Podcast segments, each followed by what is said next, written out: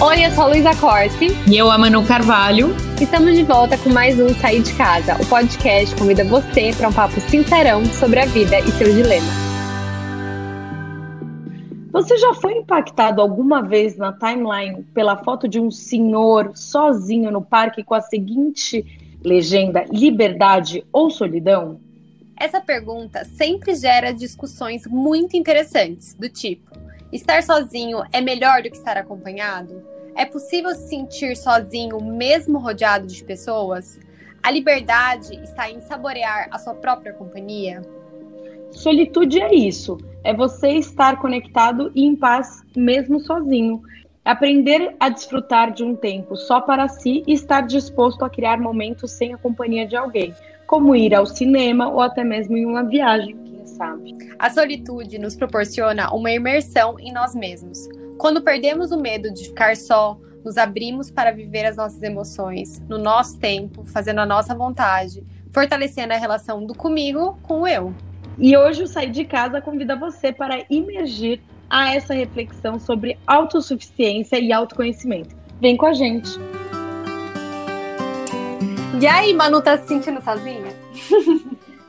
Neste momento eu não estou sozinha, porque eu estou no interior, mas é, depois que eu saí de casa, eu aprendi a aproveitar muito essa solitude, né? A, a entender o meu tempo, a me conhecer. Eu acho que o grande medo, o meu maior medo, na verdade, era ficar sozinha.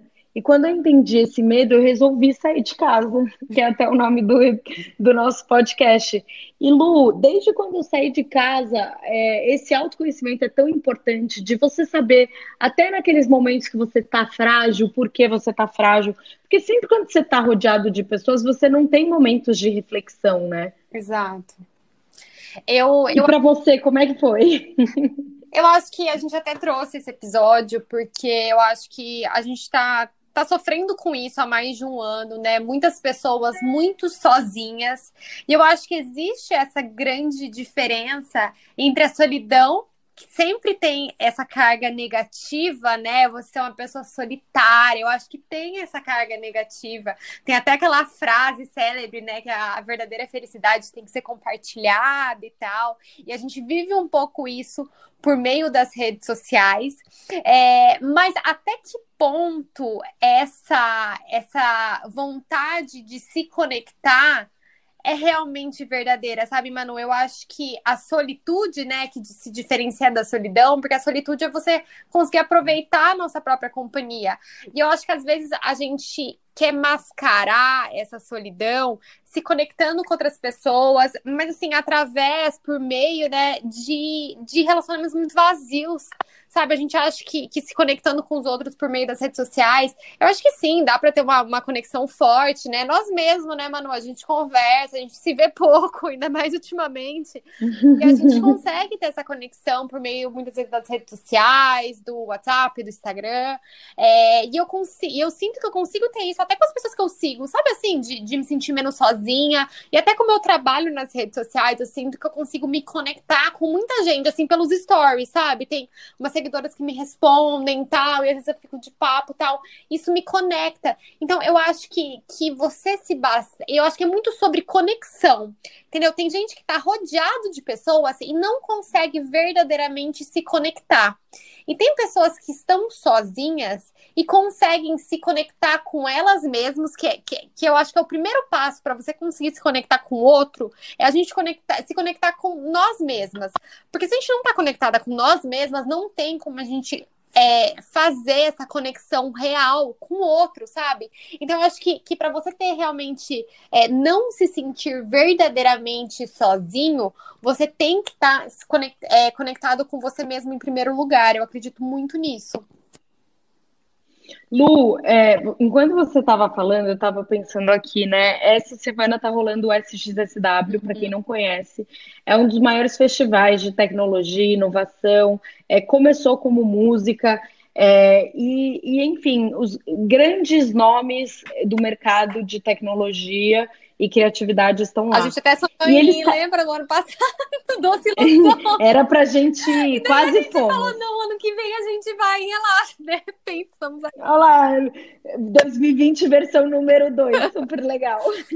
Mas é, esse ano está sendo passado online, né? Então não existe o festival em si, só no digital. E eles estavam falando muito sobre é, esses robôs da China que perguntam sobre você. Porque também, se você for pensar, é, muitas vezes a gente é, pergunta como é que a pessoa tá, mas a gente não escuta a resposta. E esses robôs, eles de fato, eles entendem o tom da sua voz e, e como é que você está naquele dia e, e o tipo de resposta que você dá para conversar a mais com você. Porque as pessoas, elas de fato estão mais na solidão, né? É, essa pandemia trouxe isso. Eu que tenho aí o escritório que eu devolvi, todo mundo está de home office, eu sinto, sinto isso da própria Met, que as pessoas elas estão mais solitárias, que às vezes falta um pouco mais de conexão. É, então, a gente está num tempo muito solitário, mas ao mesmo tempo a gente tem a oportunidade de aprender o que é solitude, que é você estar bem com você mesmo, mesmo em momentos que você está sozinha. E como você estava falando, é muito sobre conexão, né? É, de você se conectar com você mesma, entender quais são os seus valores, princípios, medos, o que você de fato gosta de fazer, porque quando você tem pessoas ao seu redor, muitas vezes você deixa de fazer o que você quer para poder é, beneficiar o outro, né? E então é, é, muito legal e muito importante esse episódio, porque eu acho que é um momento que o mundo está solitário, é, mesmo quem é casado, quem é solteiro, que, porque assim a gente está perdendo o que a gente tinha antigamente, que eram as conexões de você ir num restaurante encontrar gente, que era você encontrar os seus amigos tranquilamente numa festa, é, ou ir viajar. Então a gente não pode mais fazer isso. Então a gente está aprendendo e reaprendendo a, a conviver com nós mesmos dentro de um ambiente único, né?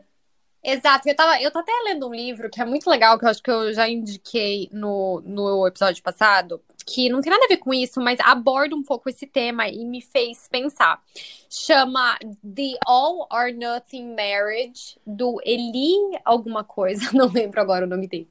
Mas, enfim, ele vai falar sobre casamento e tal, e fala muito essa visão histórica do casamento e como mudou ao longo dos anos, né, conforme a sociedade foi evoluindo. E ele fala muito disso, que como nós estamos mais solitários do que nunca. Porque se a gente pensar, há não muito tempo atrás, a gente vivia muito em sociedade, é, em família, famílias muito maiores, muito mais ampliadas. Então, era comum, assim, famílias inteiras na própria casa, né? Você morava, morava é, o vô, a avó, é, né, o seu marido, muitas vezes o irmão do marido com a família, aquele monte de criança, ou senão você era vizinho, assim, sabe aquela coisa na rua de, de o seu irmão mora na casa do lado e daí a sua mãe mora na casa ali duas coisas, sabe? Era uma coisa muito mais de comunidade. As crianças eram, eram assim, eram, eram criadas muito mais em comunidade também, ia na casa da avó todo dia, todos os primos lá no mesmo lugar, meio que um cuidava do outro. Sabe assim, era uma coisa muito mais em comunidade. Depois, né, com a Revolução Industrial e depois também que as pessoas passaram a morar um pouco mais longe do trabalho, que foram criados esses subúrbios, né, nos Estados Unidos. E acho que o Brasil é, é, segue muito o padrão americano, né? Então as pessoas passaram a morar um pouco mais longe do trabalho para priorizar essa qualidade de vida, casas maiores, tudo. E as pessoas ficaram muito mais sozinhas. Então, assim, o círculo social diminuiu. Então era assim, era, né, é muito mais focado na sua própria família. Então, assim, eu tô falando, né, de casais, enfim, é, é heterossexuais, mas enfim, é, a gente pode estender isso para todo mundo, né? Então, assim, o pai, a mãe e os filhos. E daí tem um vizinho que só que você não é super amigo do vizinho, você conversa com, com o pessoal do trabalho, mas também não são tão seus amigos. Então, a sociedade está ficando cada vez mais solitária, eu sinto, né? É, e mais individualista. E é legal até a gente falar um pouco. Solidão, por exemplo, ele tem um significado mais desagradável, porque ele remete à dor, à angústia, essa sensação do vazio. Já a solitude é ter momentos sozinhos e não sofrer com isso. Então você não tem a necessidade constante de ter uma pessoa por perto e sabe viver em paz interna, apesar disso. É, só para pontuar um pouco disso tudo que a gente está falando, Mas, de fato, é, as crianças também, é, com a falta da escola, né, especialmente nesse último ano, que é um novo, uma nova realidade, que está todo mundo aprendendo, elas estão perdendo é, essa coisa da brincadeira, é, indo muito para o digital. Então, estão se tornando crianças mais solitárias, que já era uma tendência, né? Porque se a gente for analisar as tendências de comportamento, quanto mais a, a gente fica tecnológico, mais solitário a gente fica. Por quê? Porque a gente entra no nosso mundo. Então você entra no seu Netflix, entra no seu celular, entra nos seus livros, é, ao mesmo tempo que você tem só suas escolhas. Então você quer estar ali, né? Então, eu tenho, por exemplo, uma prima de 15 anos que é impressionante, assim, é, o quanto ela é, é tecnológica e essa geração mais tecnológica, mas o quanto eu percebo essa falta é, de dia a dia de conexão. Então, por exemplo, eu com 15 anos ainda brincava de algumas coisas que eu vejo que ela não brinca de jeito uhum. nenhum. Ela está muito mais ligada a aparências do que eu era nessa uhum. época. É, então, é, e isso vai tornando as crianças mais é, e adolescentes mais solitários. Então, as próximas gerações elas são mais solitárias ainda, né? Porque a gente teve uma convivência que eu acho com a é, com a falta de tecnologia que a gente tinha, talvez, na, na nossa época, e para quem não sabe, eu e a Lu, a gente tem a mesma idade, que é 31 anos, é, a gente viveu sem celular, né? Até os 10, 12 anos, eu não me lembro quando foi o Nokia, o primeiro é. Nokia. É.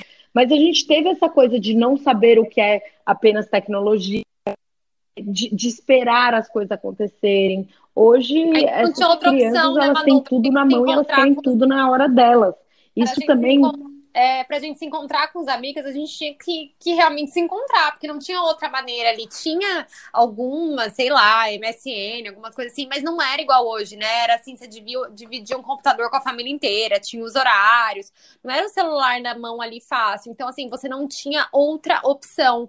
Porque, querendo ou não, para você se encontrar com os outros e sair da sua, né, desse seu mundo, requer um esforço, é a conexão requer um esforço. Quando você está ali no seu celular, no seu próprio mundo, você requer menos esforço, entendeu? Eu acho.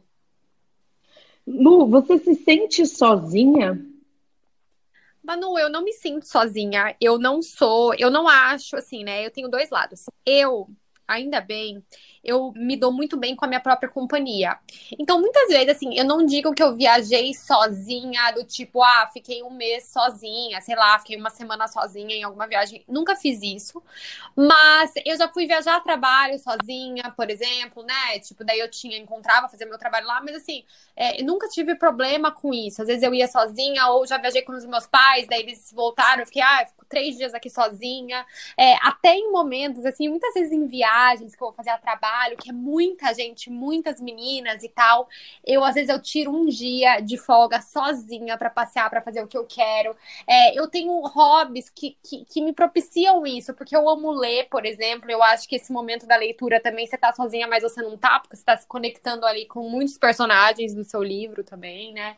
E eu acho que é um momento de autoconhecimento mesmo, porque às vezes quando a gente tá com muita gente, a gente não consegue ouvir o que a gente quer, aquilo que você falou, né?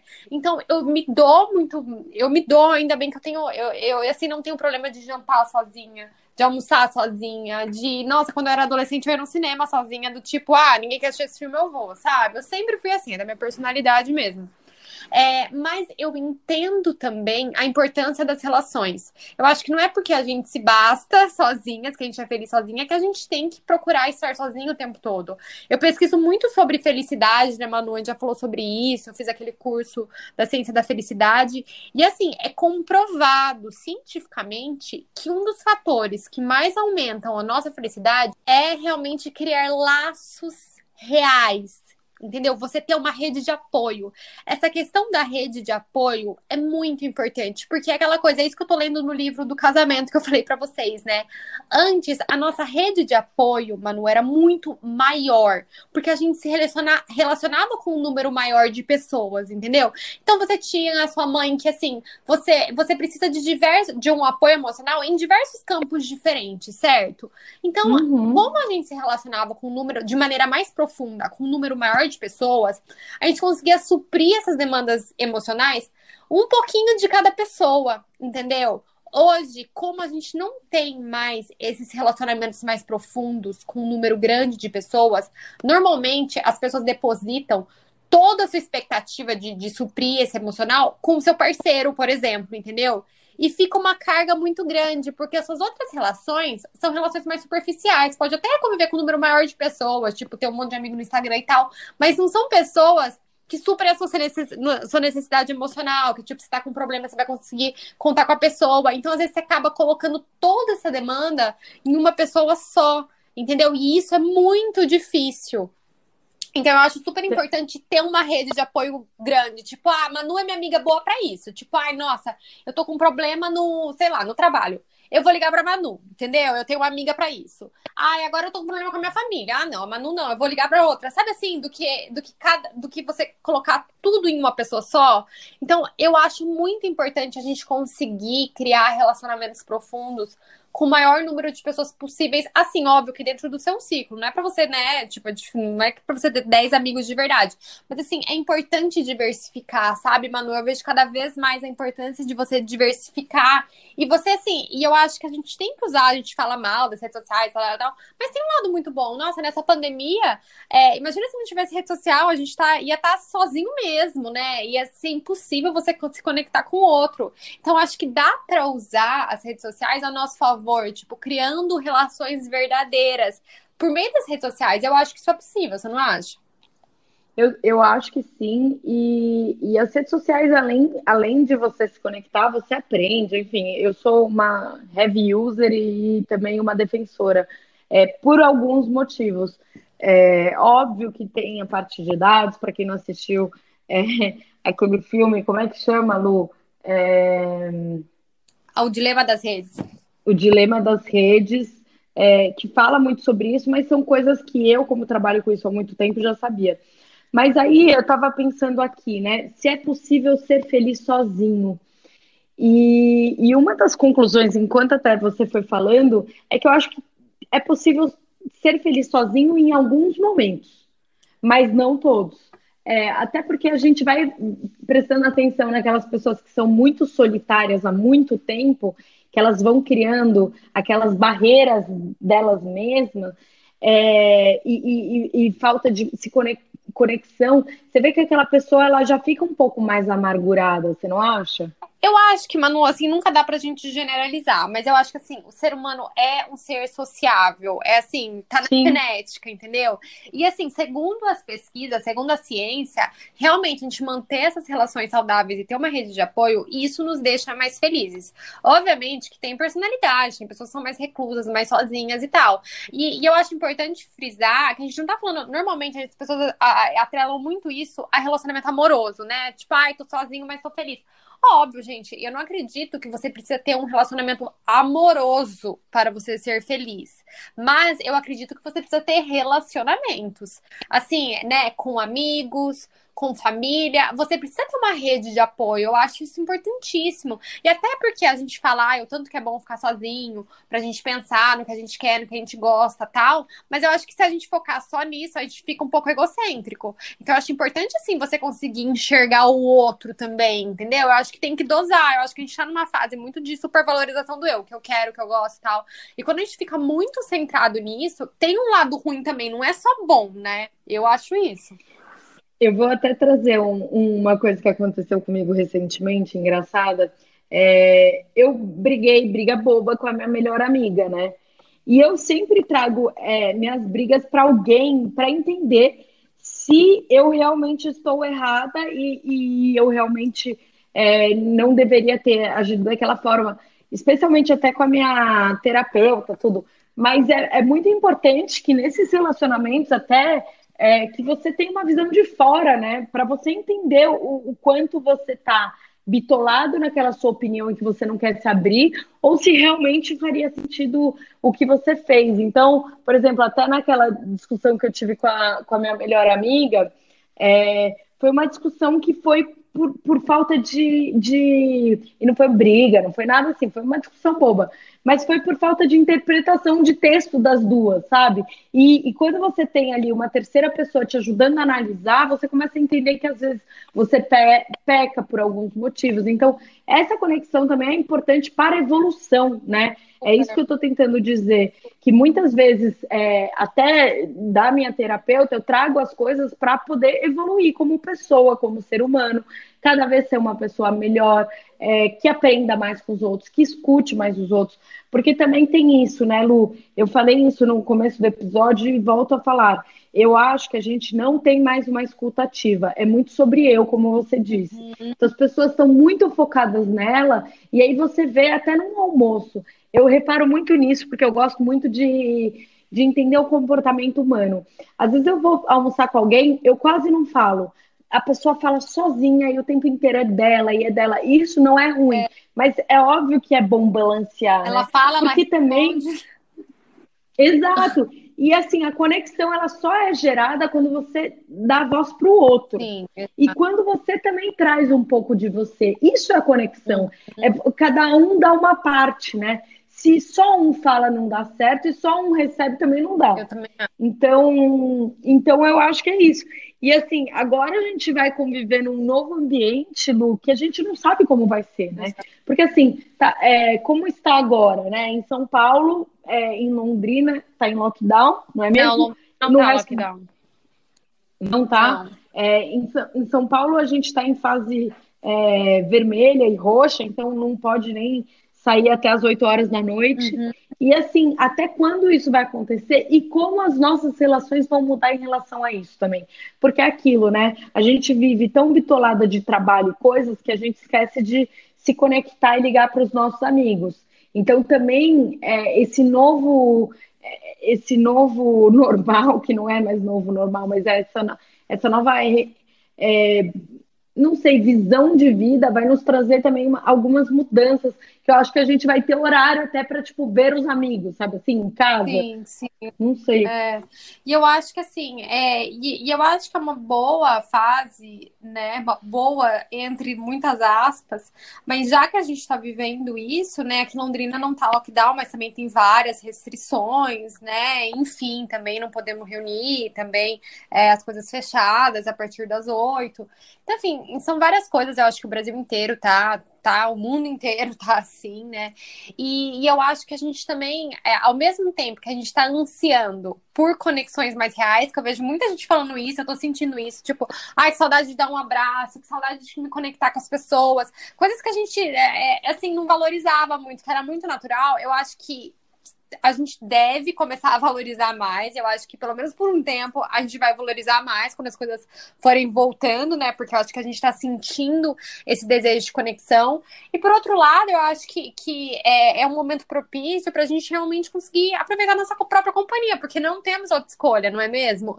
Então eu acho que, que é um momento para a gente pensar é, no, que, no que, que você gosta de fazer sozinho, o que, que você gosta, o que, que você quer comer, o que você quer fazer, o que, que você gosta, como, como é, eu acho que a gente também. Outra coisa importante, eu acho que para fazer sozinho, que é uma coisa que eu sou horrível nisso, mas eu tenho que treinar, suportar o tédio. Eu acho que a nossa geração não suporta o tédio. Como é muito fácil pra gente se entreter, porque o celular tá ali na mão, Netflix tá na, tá na mão, a gente não suporta o tédio. E o tédio é muito importante, tipo, é um esse ócio, né? Não é à toa que chama ócio criativo. Então, esse não fazer nada, que é super propício quando você tá sozinho, porque assim, você não fazer nada, cercado de pessoas é mais difícil, né? Todo mundo fazendo nada. Mas esse ócio, sentir um pouco esse tédio, é super importante até pra gente ter ideias diferentes, ativa lugares no cérebro que não estavam ativos se você ficar, tipo, assistindo Ô, amiga, Eu vou dar uma dica para quem não sabe como ter um ócio criativo, assiste Big Brother, porque lá o pessoal fica 24 horas sem poder fazer nada. Então, é isso que é, é tipo assim, você pode fazer um experimento social na sacada de ter esse ócio. E eu vejo muito isso nas que eu tava, tava olha, eu, eu mudando de assunto total, mas assim, eu tava até conversando com, com umas amigas ontem, né? É, a gente estava no grupo tal, conversando sobre criança, porque uma delas tem filhos e tal. Eu falo, gente, essa geração, a nossa já não, não era muito suportável o tédio. Essa geração nova, como eles têm muito estímulo, eles não suportam o tédio. Quando eles virarem adolescentes, né? Porque a gente tinha muito tédio. Quando eu era adolescente, eu lembro tanto que eu era entediada, porque eu ficava tarde, sem ter o que fazer, em casa, assistindo pela décima vez o filme da sessão da tarde, esperando. Tipo, não tinha tanta opção, não tinha. Essa geração, meu, eles não têm tédio, entendeu? E eu acho que é um exercício muito bom para você fazer sozinha. É você exercitar o seu tédio, ficar sem fazer nada, pensar na vida. Eu, assim, eu não sou muito boa de fazer isso, porque eu sou muito acelerada. Mas eu tento. E eu juro que saem ideias diferentes, saem umas coisas boas disso aí, sabia? Eu, eu tava pensando aqui, ó, eu nunca nem, eu nem sei se eu já convivi com tédio, sabia? Porque eu sempre tô assistindo TV, ou no celular, ou falando. Ai, é tipo aquela hora assim, gente, você ficou de castigo durante uma hora dentro do quarto sem exato, nada, né? Exato, é, eu acho uma boa, uma boa coisa, assim, a se fazer. E pensar na, nesse estar sozinho não como uma coisa ruim, sabe? Eu acho que a gente pode tirar duas coisas de, de estudo e desse episódio, já encaminhando aí pra conclusão. É, é, que, assim, Manu, eu acho que esse momento que a gente tá vivendo é propício para essas duas coisas, né? A gente vai valorizar mais conexões reais. Então, como essas conexões reais é, e profundas são importantes pra gente, pra nossa evolução como pessoa e pro nosso bem-estar.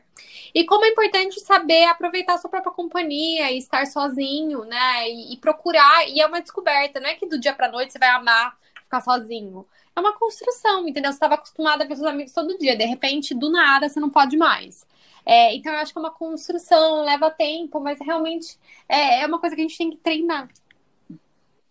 O ser humano, ele é resiliente, né? Então, e, e, e, querendo ou não, a grande maioria, não são todos, mas a grande maioria é positivista, ou seja, sempre tenta tirar uma situação boa das ruins. E isso que aqui a gente está tentando fazer com vocês.